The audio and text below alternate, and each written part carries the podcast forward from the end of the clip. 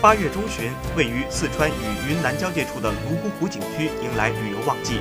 日前，据云南丽江泸沽湖管理局介绍，因持续降雨，当日泸沽湖水位超出《宁浪彝族自治县泸沽湖风景区保护管理条例》规定的最高水位二点五四米。目前，当地已对出水河道进行清理拓宽，加大河道出水量。漫出湖面的湖水也造就了水天一色的景观。泸沽湖是淡水湖，湖水清澈见底，湖面偶尔有成群的野鸭欢快游过，水面荡起波澜，平静的湖面瞬间充满生机。